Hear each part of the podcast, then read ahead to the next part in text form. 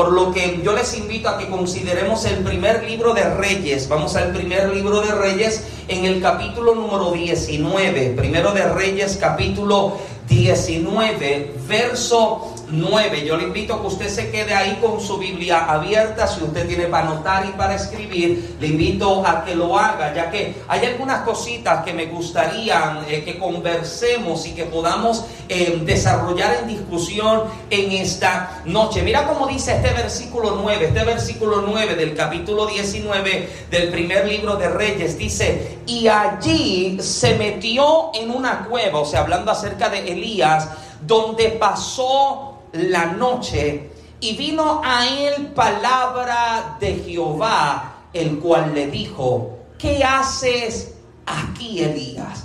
¿Qué haces aquí, Elías? Mírate a alguien que tenga cerca, míralo con cara de predicador y pregúntale, ¿qué haces aquí? ¿Qué tú haces aquí? Qué interesante, amado, que podamos ver la vida de un hombre que verdaderamente carga una una expresión de la evidencia de Dios innegable. Cuando hablamos acerca de gente que cargaba una evidencia de Dios, es imposible pasar por alto la vida del profeta Elías, ya que cuando la gente se refiere a este, profeta, a este profeta, se refieren a él como el profeta de fuego. Usted puede ver al profeta Elías como un retador de ídolos. Este hombre literalmente hay un momento en que la nación se encuentra tan a espaldas de Dios, se encuentra tan distante de Dios, que el profeta tiene que hacerles entender de que hay un Dios que necesitan escoger. Mire el escenario de esto. Comenzamos a ver desde los capítulos anteriores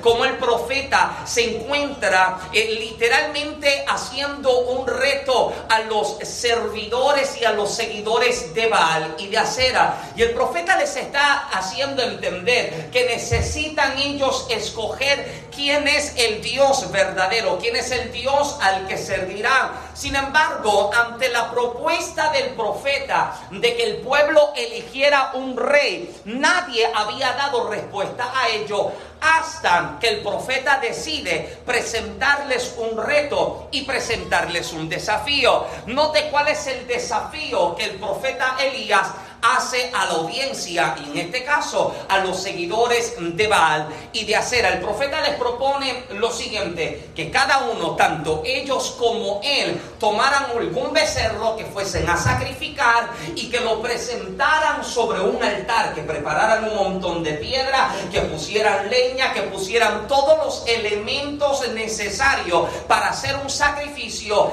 excepto que pusieran fuego, porque clamarían a su Dios y que el Dios verdadero respondiera por fuego. Usted conoce bien aquel coro que dice que Elías oraba donde? En el monte Carmelo para que fuego descendiera del cielo. Este es el escenario de ese cántico donde Elías le está pidiendo a los seguidores de Baal clamen a su Dios para ver si su Dios es tan real que pueda responder con fuego. Y es temprano en la mañana y los seguidores de Baal han preparado un altar, han tomado el sacrificio, lo han puesto, han buscado leña, lo han colocado y son las 7 de la mañana y los seguidores de Baal están orando. Pasan las 9 de la mañana y los seguidores de Baal están gritando. El detalle de esta gente es que están buscando la manera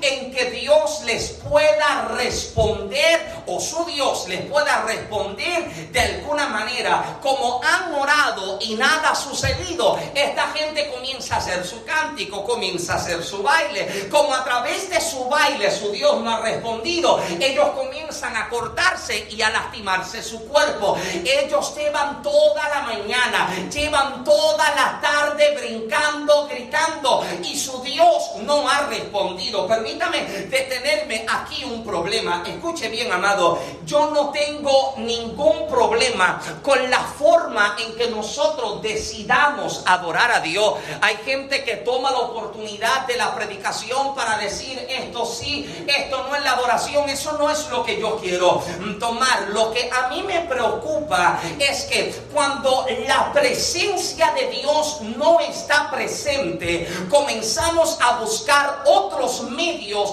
para reemplazar esa presencia que falta. Yo creo que a falta de presencia, entretenemos. Como la presencia no está y como el fuego no desciende, esta gente de alguna manera están tratando de clamar para que algo suceda. Amado, yo no tengo problema que en tu momento de adoración usted brinque, usted salte, grite o dance. Ese no es el problema. El problema que tengo es que yo trate de reemplazar el fuego verdadero con algo que entretiene y que emociona. Amado, qué lamentable es llegar a lugares, y amado, soy responsable de mis palabras, llegar a lugares que tienen nombre como que esto es casa de Dios, pero no encuentras a Dios en casa.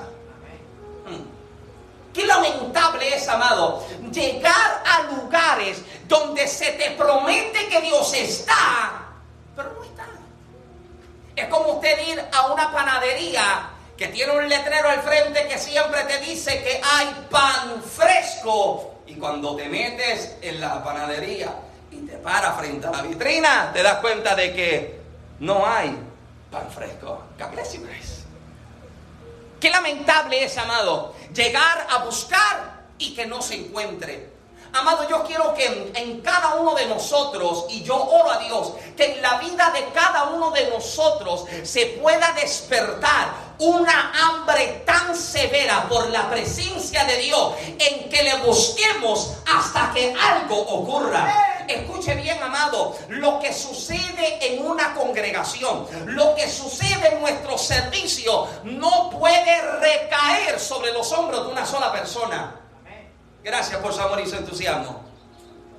Lo que sucede en un lugar no puede recaer en la responsabilidad de solo uno que ora o detrás de solo dos que claman. No, amado, esto es un esfuerzo colectivo. Yo sé que hay mucha gente que dice, no, pero hermano Michael, la palabra dice que donde hayan dos reunidos, allí Dios está. Espérese, espérese, amado. Porque cuando Jesús declara que donde hayan dos o tres reunidos, Él enfatiza cómo deben estar reunidos. ¿Cómo Él enfatiza? En su nombre. Donde hayan dos o tres reunidos en su nombre, Él prometió que allí Él estaría. Amado, y este es el detalle de la unidad del Espíritu.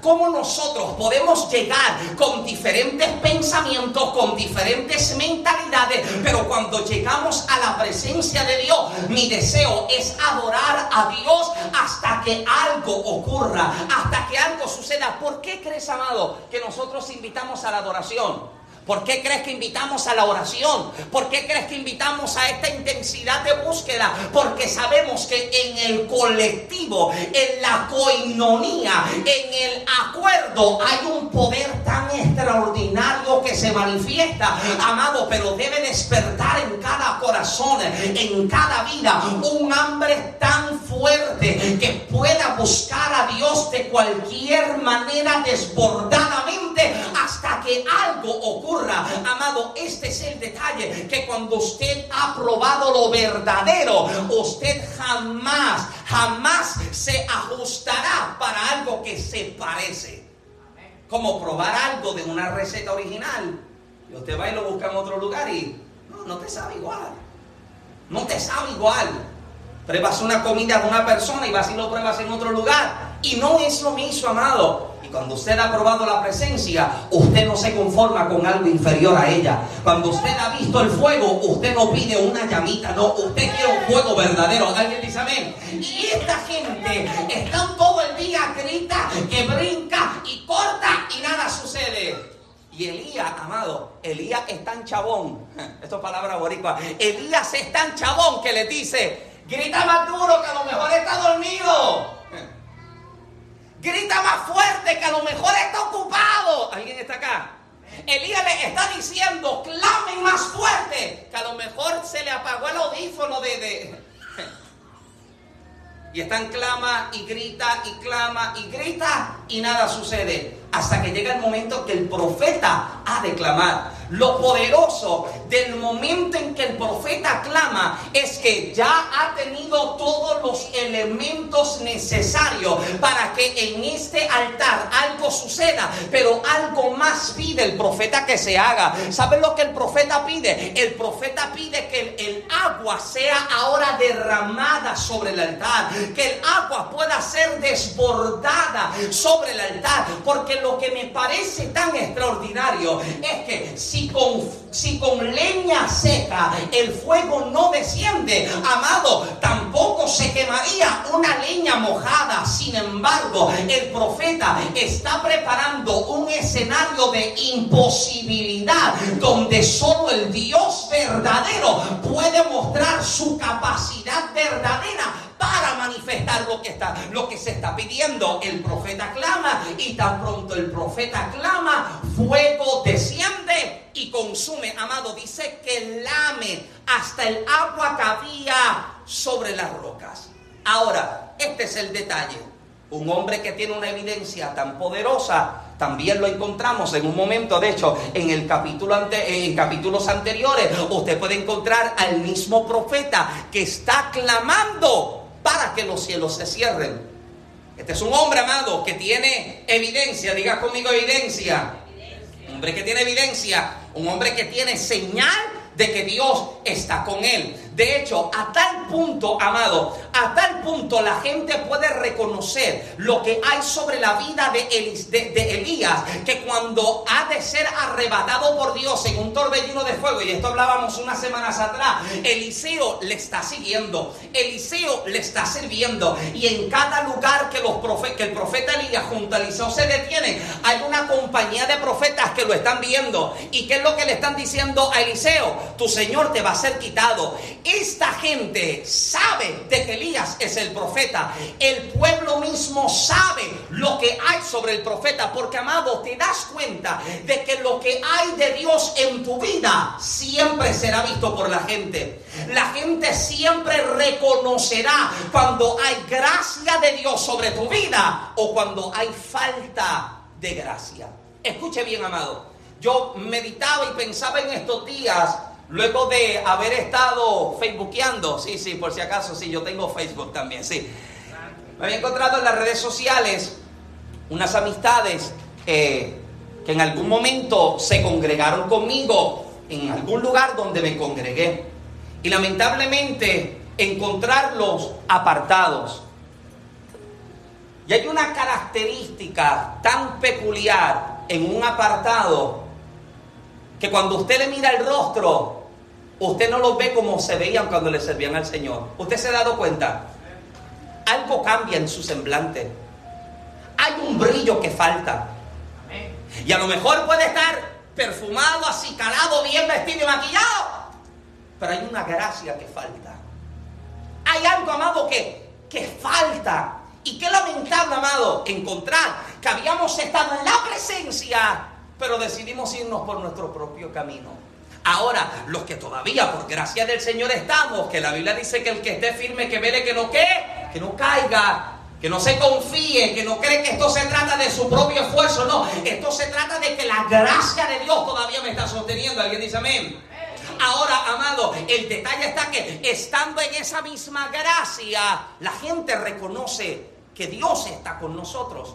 Usted se puede encontrar en cualquier lugar y la gente de alguna manera te lo hace, te lo hace saber o te lo pregunta. Tú le sirves al Señor, tú eres creyente. Eh, en ti hay algo distinto. Y esto es lo que sucede con el profeta, amado. De que la gente reconoce de que hay algo tan extraordinario sobre su vida. Ahora, escuche bien porque deseo comenzar a entrar a lo que, a lo que deseo conversar en esta, en esta noche. Lo que hay de Dios sobre la vida de este hombre es tan fuerte que se convierte en amenaza para el enemigo.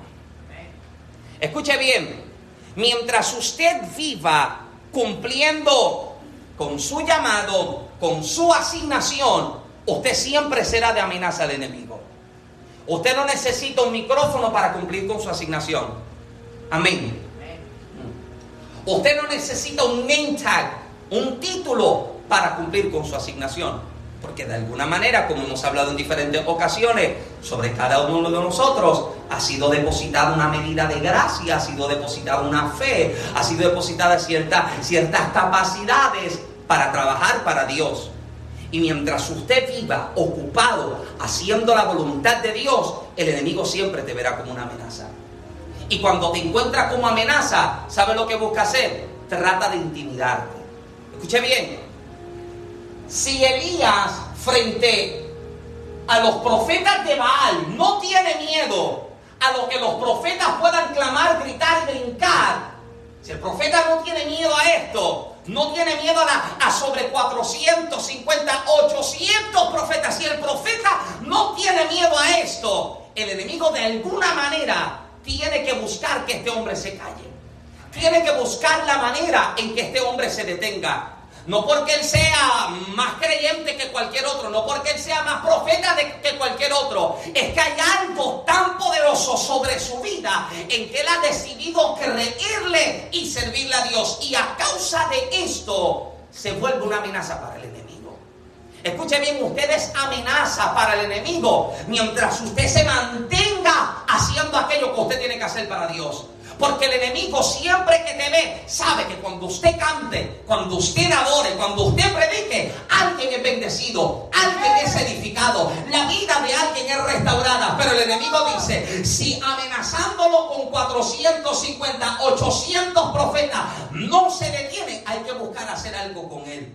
Y es entonces cuando entra Jezabel en el escenario. ¿Me permite predicar en esta noche? Jezabel entra en escenario. Porque si no lo pueden detener en un desafío contra otros profetas, Jezabel dice, voy a hacer con él lo mismo que él hizo con lo mío. Voy a poner precio sobre su cabeza y su cabeza la voy a tener en un platillo. Escucha bien esto, amado. La gente piensa que el espíritu de Jezabel es pelo, pantalla, pantalón. ¿Alguien me sigue todavía? La gente cree que el espíritu de Jezabel viene con, una sensualidad para seducir, valga la redundancia, y para cautivarte. Jezabel no es así. ¿Sabes qué es el espíritu de Jezabel? El espíritu de Jezabel es uno que te llega al oído y comienza a llenarte el oído de cosas. ¿Alguien me sigue todavía? Sígueme, por favor. El espíritu de Jezabel no llega para seducirte con su apariencia, llega para seducirte con sus palabras. Porque Jezabel, cuando se da cuenta de lo que acontece, se sienta al lado del rey Acab y le comienza a decir, mi amor, papito, negro, flaco, cualquier parecido, eh, yo no sé cómo usted le llame, pero esto es lo que está sucediendo con el profeta. Esto es lo que sucede con Elías. Esto es lo que sucede con nuestra gente. Esto es lo que sucede con nuestros seguidores. Jezabel no tiene una apariencia que la gente puede identificar, pero llega con una actitud destructiva. Y este yo creo que es uno de los peligros que tiene la iglesia hoy día. Y yo diría la iglesia que ha sido formada precisamente con un pensamiento de cierta manera. Porque se te enseña que Jezabel es esto. Jezabel no es eso. Jezabel no viene con el pelo de una forma. Jezabel no viene con los labios pintados de rojo. ¿Alguien me sigue todavía? Porque este es el problema. El enemigo sabe, el enemigo sabe que si usted está esperando a Jezabel de esa manera, él no te va a enviar a Jezabel de esa forma. Ah, usted no quiere tener esta conversación conmigo en esta noche. La gente que está esperando que Jezabel llegue con el pelo así, con el pantalón así y con la... Amado, Jezabel no viene así. Aquí yo les he compartido en diferentes ocasiones, como hace unos años atrás, no sé hace cuánto yo les compartí esto, unos años atrás, yo recuerdo, amado, que el lugar en el que estábamos, la iglesia en la que nos congregábamos, recuerdo que era un lugar donde la gente literalmente pensaba de cierta manera. Y yo no tengo problema con el pensar o la formación de cada quien. El problema que yo tengo es que tratemos de imponer lo que yo quiero sobre la, sobre la demás gente. Amén. Ahora, yo recuerdo que dentro de la congregación habían ciertos hermanos que, escuche bien, nunca recibían una palabra de parte de Dios que venía, de, que venía a través de los labios de una persona que no cumplía con la apariencia que ellos estaban buscando. O sea, hay gente, hay gente que, que, su, su capacidad se cerró de tal forma en que Dios pueda hablarle a través de alguien que tiene una apariencia diferente y dicen eso no es Dios. Porque ellos creen que Dios solo está de acuerdo a la forma en la que ellos creen que Dios se manifiesta. Dios solo habla a través de gente vestida así. Hello. Dios, Dios solo habla a través de personas que, que, visten de cierta manera. Amado, yo he sido ministrado por personas, amado, que cuando usted los vería, usted nunca diría, esta persona mírala como viste. Mira este tipo como viste. Hello. Porque hay gente que ha tratado de encajonar a Dios en lo poco que ellos han creído y se les ha enseñado. Y teníamos este cierto grupo de hermanos, amado, que nunca podía Dios manifestarse de una manera y tenían cara de lata.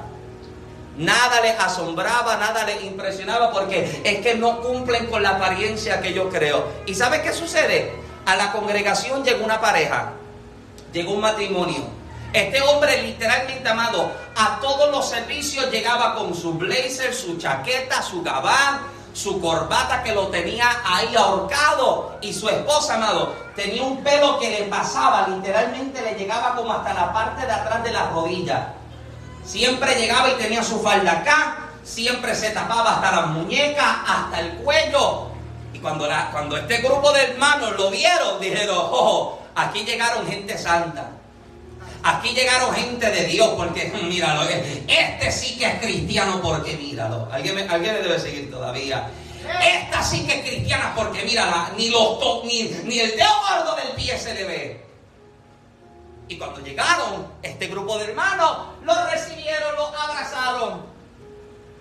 Y el pastor me dice, Michael, vámonos para el monte, vamos a orar. Vámonos, vamos a retirarnos había una montaña, una loma como a unos 40 minutos de mi casa. De hecho, uno llegaba como 40 minutos en carro y después había que subir aquella loma como 15 minutos a pie. Era literalmente uno de los cerros, una de las montañas más altas que tenía el pueblo de Junta. Para los que salen de Puerto Rico, un pequeñito pueblo central. Y subimos allá.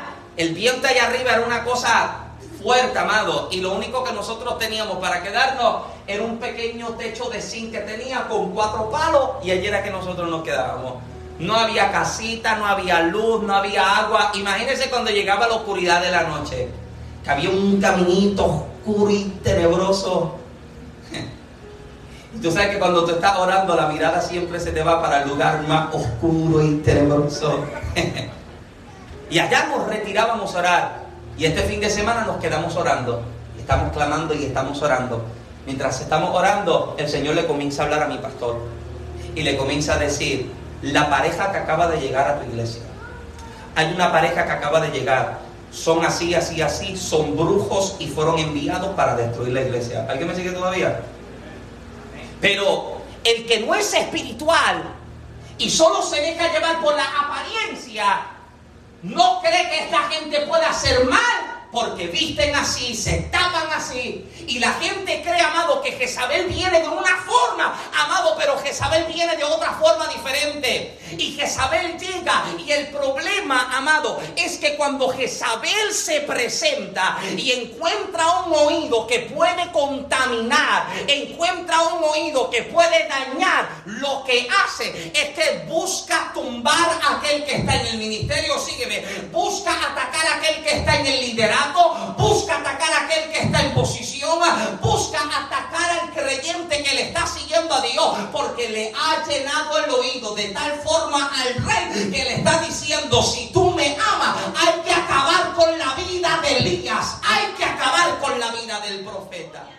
Ahora, hay un peligro, amado, que yo encuentro acá. Encuentro un peligro, amado, cuando permitimos que nuestro oído tenga acceso cualquier tipo de persona. Escuche bien, amado. Hay un peligro demasiado grande cuando nosotros dejamos que los comentarios de personas incorrectas nos comiencen a alimentar. Hay un peligro, amado. ¿Sabes cuánta gente se destruye por, por comentarios? Ministerios que se destruyen por comentarios, matrimonios que se destruyen por, por, comentarios, liderazgos que se destruyen por, por, comentarios. El problema, amado, hablábamos en estos días el domingo, el problema no es que el problema se presente, el problema es que yo dejé que el problema entre. ¿Alguien está acá? Porque problemas siempre van a haber. Escuche bien, comentarios siempre van a haber. Pero de ti depende si los detienes o no. De ti depende si cierras el oído para no escuchar lo que no tienes que escuchar. Escuche bien, el peligro de abrir el oído a la gente incorrecta es que te expone a perderlo todo. Aleluya. Sansón abre el oído a Dalila y ella le insiste, mi amor, ¿por qué tú me engañas? Revélame el secreto de tu fuerza si me atan de esta manera y viene y le ata, nada ocurre. ¿Alguien está acá? Mi amor, ¿por qué tú me engañas? Y vuelve y dale, y dale. ¿Alguien está acá? Abre el oído, escucha el comentario. Este es el secreto de mi fuerza. Navaja nunca ha pasado por mi cabeza. ¿Qué sucede con Sansón? Pierde el cabello, pierde la fuerza, hasta el punto hasta que pierde la vida, hermano. Al final de su historia pierde su vida. Hay una victoria, pero que pierde su vida. ¿Alguien está acá? El problema de abrir el oído. El problema de abrir el oído. Eva, escucha lo que no tiene que escuchar y habla con quien no tiene que hablar. Hello. La serpiente le dice, con que Dios te dijo.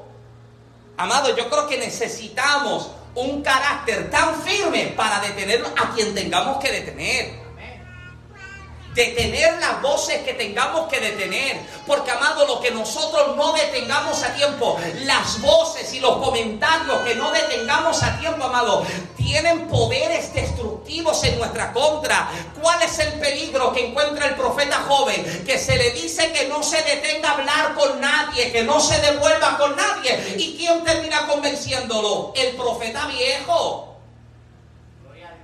Oh, pero quizás él tiene experiencia, a lo mejor me entiende, pero abres el oído a la gente que no tienes que abrir. Entonces el peligro es que cuando abrimos el oído a la gente incorrecta, hay un poder destructivo que nos puede dominar, hay un poder destructivo que nos puede detener. Escuche bien, ¿sabes cuánta gente ha dejado de hacer lo que tienen que hacer para Dios? Porque dejaron que en su oído llegaran palabras que no debían entrar en su vida.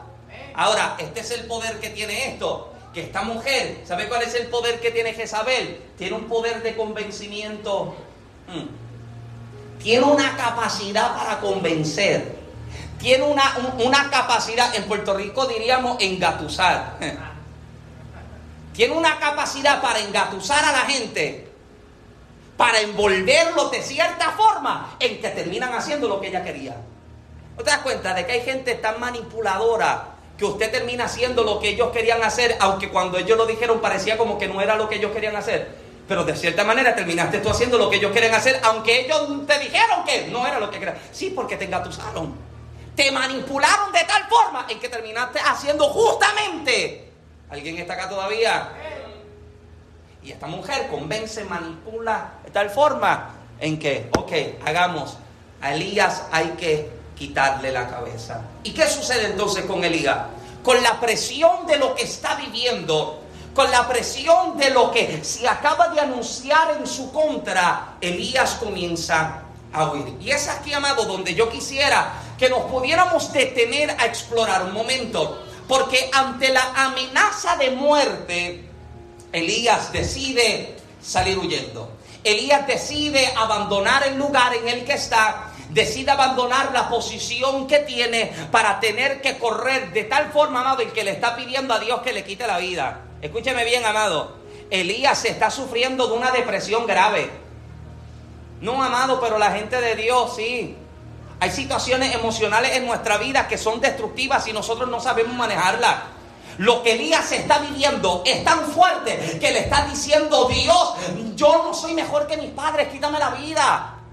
Yo no merezco estar viviendo esto, acaba conmigo. ¿Y sabe qué? ¿Cuál es el punto de su huida? Que en su huida termina llegando a encerrarse en una cueva. Escuche bien, cuando en el texto utiliza la palabra cueva, esa palabra cueva se puede, eh, eh, se, puede leer como la palabra hebrea me arrao, que literalmente significa un lugar oscuro. Sin embargo, la raíz primaria de esa palabra hebrea es la palabra ur, que significa hacer desnudo o desnudar. Escuche bien, la cueva representa el lugar que te desnuda de tu identidad, te desnuda de tu propósito y te desnuda de tus dones. Es en este lugar que te es arrebatado todo aquello que cargas y te deja por muerto. Es demasiado peligroso para un creyente encontrarse en etapas de cuevas. Porque si nuestra mirada no está puesta en Jesús, amado, cualquier cosa nos puede detener. En la cueva, Elías se encuentra tan desesperado. En la cueva, Elías se ha olvidado de quién es el Dios que está con él. En la cueva, Elías se ha olvidado de quién él es en las manos de Dios. Porque yo digo que se pierden varias cosas en la cueva? Porque en la cueva, encerrado en la oscuridad de la situación, Él está pidiendo que todo se acabe y que todo se termine. En la cueva, tres cosas son perdidas. Número uno, repita conmigo, identidad. Número dos, potencial. Y últimamente, número tres, posición. En la cueva perdemos identidad perdemos potencial y perdemos posición.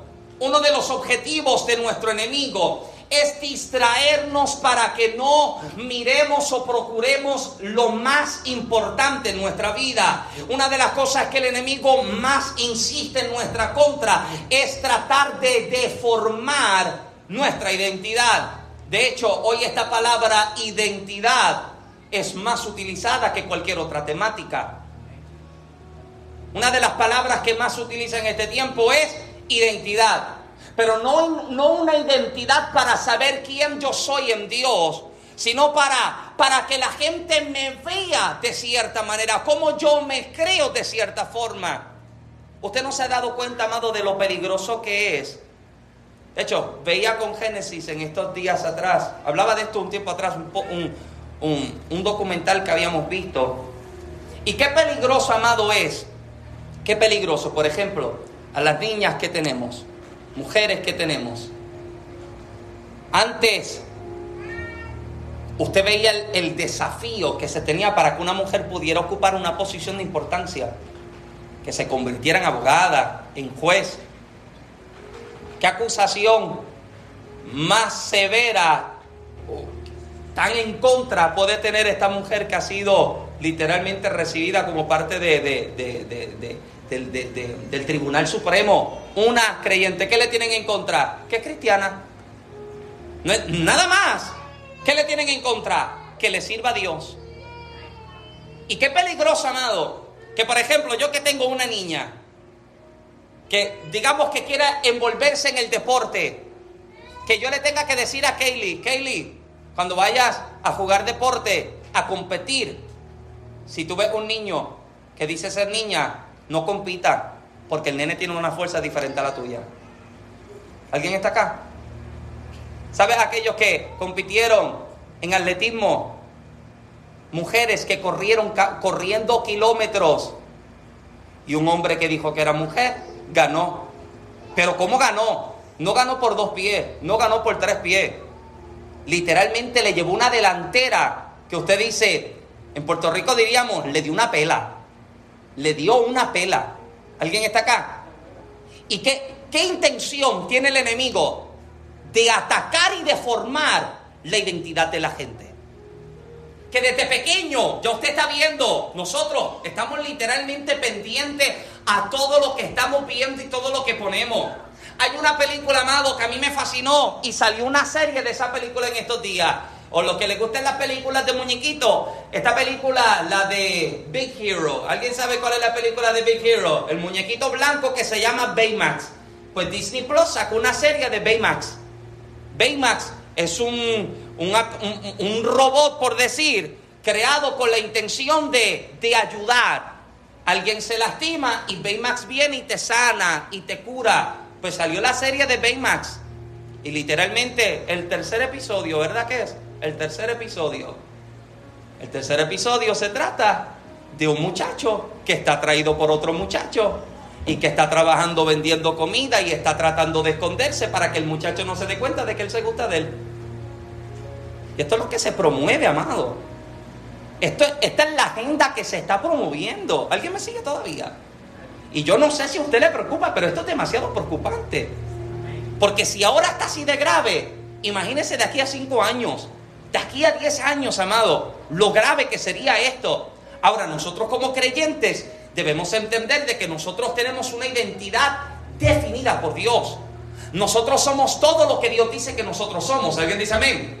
Mira lo que el apóstol Pedro dice acerca de la identidad que nosotros tenemos. Primera de Pedro, capítulo 2, verso 9. El apóstol declara, más vosotros sois linaje escogido real sacerdocio, nación santa, pueblo adquirido por Dios para que anunciéis las virtudes de aquel que os llamó de las tinieblas a su luz admirable. ¿Qué yo soy en Dios? Número uno, yo soy escogido. Yo fui seleccionado por Dios. ¿Alguien dice amén? O sea, cuando usted entiende que usted es seleccionado, usted sabe que, usted no estaba al azar, que no es porque usted cayó, no, es porque detalladamente decidieron seleccionarme, como cuando usted va a, a hacer compra y usted tiene tanta mercancía y tanta variedad, pero usted selecciona este es el que me gusta, este es el que yo quiero. Si usted come guineo, banana, yo no como eso, eh, pero usted lo selecciona, el más amarillito que se ve, a lo mejor usted se lo come que tiene como puntitos marrones, Señor tenga misericordia de usted, a lo mejor usted se lo come cuando está casi marrón completo, yo oro por usted que está noche también, pero usted lo selecciona detalladamente. Y cuando yo entiendo que yo fui escogido por Dios, yo entiendo que entre tantos Dios dijo, lo quiero a él. ¿Alguien dice amén? O sea, que entre tanta gente Dios dice, quiero a Grace, quiero a Israel, quiero a Moisés, quiero a Fernando. Esa, amado, es el detalle tan extraordinario. A usted le debe bendecir hasta los ruedos del pantalón el saber que tanta gente puede cantar mejor que usted, puede predicar mejor que usted, puede enseñar mejor que usted. Es más bonito que usted. No, me dice que no. Se reprenda el diablo cancelado. Y que aún así Dios decidiera escogerte a ti. Eso, amado, a mí me bendice. El saber que habían tantos otros candidatos, pero Dios dijo, lo quiero a él. Y te quiere a ti, amado. Y por eso es que Dios insiste con usted. Y vuelve una y otra vez y te habla y te ministra y te recuerda, amado, todo lo que te ha dicho, todo lo que te ha prometido, amado. Porque es que Él insiste contigo. ¿Por qué? Porque te seleccionó. Número dos, real sacerdocio, amado. Nosotros tenemos una posición espiritual, amado. Los varones, escuche bien, usted es sacerdote del hogar. Gracias Fernando por ese amén. Hay una responsabilidad en el varón. Usted es responsable, amado. Yo, hablamos en estos días de cómo la gente dice, no, pero la salvación es individual. No, amado, en usted debe estar el deseo y el interés y la preocupación por la salud espiritual de su casa. Amén. Pero la mujer, ¿qué es? Edificadora de su casa. Amén. La mujer que es sabia es edificadora de su casa. Porque busca cortar lo que haya que cortar, eliminar lo que haya que eliminar para que las cosas se mantengan como debe estar. El hombre está procurando de que haya una conexión de Dios con casa, pero la mujer está buscando proteger, detener. Amado, yo he salido de servicio con Génesis, de conocer personas con Génesis, y Génesis me dice, ten cuidado con fulano ten cuidado con fulana. Alguien está acá. Yo creo que ese, ese, ese es un don que las mujeres tienen. Ten cuidado con esta persona. No me. Como que los pelos de detrás del cuello se me pararon. Hello. Como que las antenitas se alertaron. No pasa un día, dos días, ¡boom! ¿Alguien está acá? Porque la mujer que es sabia busca edificar. ¿Qué es edificar? Construir. Poner, sobreponer, sobreponer, porque está buscando que la cosa se mantenga fuerte, firme. Número tres, nación santa, amado. Una de las cosas que el enemigo más está buscando, y esto hablábamos unos uno, martes y un miércoles atrás, corromper la santidad de Dios en nuestra vida. Yo entiendo que yo no soy santo por lo que yo hago, yo soy santo por lo que Dios hizo por Cristo en mí. Amén. Yo, no, no hay nada dentro de mis capacidades que yo pueda hacer para alcanzar la santidad. La santidad yo la recibo por medio de Cristo y por medio del trabajo del Espíritu Santo que va haciendo en nosotros. Amén. Y número cuatro, somos un pueblo adquirido por Dios. Amado, por ti pagaron un precio demasiado alto. Pagaron un precio demasiado alto. ¿Y cómo es que pagaron por mí un precio tan alto y que yo me venda por cualquier cosa? Hello. ¿Cuál es el peligro de Saúl? Que Saúl, como no sabe quién él es ni lo que tiene, y sabe un poquitito de la sopa que tú estás haciendo y, tú quieres la primogenitura, tómala. Porque no sabe quién él es. No sabe lo que se le ha entregado. No entiende muy bien lo que en sus manos carga. ¿Alguien está acá? En la cueva hay un peligro porque pierdes identidad.